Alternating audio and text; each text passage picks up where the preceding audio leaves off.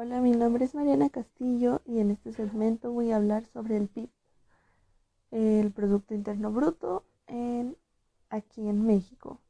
Bueno, va, primero voy a explicar qué es el PIB con mis propias palabras y como yo lo entendí. Eh, el PIB es lo que cada mexicano cobra por su trabajo que realiza.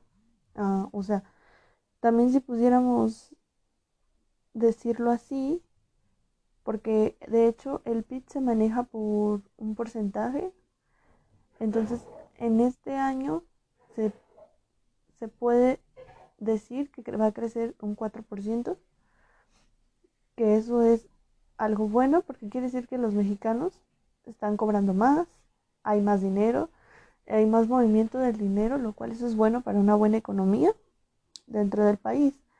Entonces, podemos sumar todo lo que gana la gente de que trabaja aquí en el país y eso sería el resultado es el PIB. Ahí está el PIB. Claro que sería, no sé, tantos millones y después eso se desglosa a una cantidad en porcentaje que sería del 4%.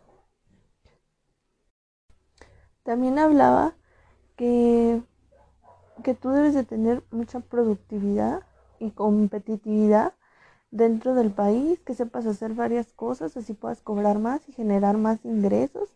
Y eso hace crecer tu economía y hace que el PIB suba, obviamente, este, a nivel individual y también podría crecer a nivel pues, de todo el país.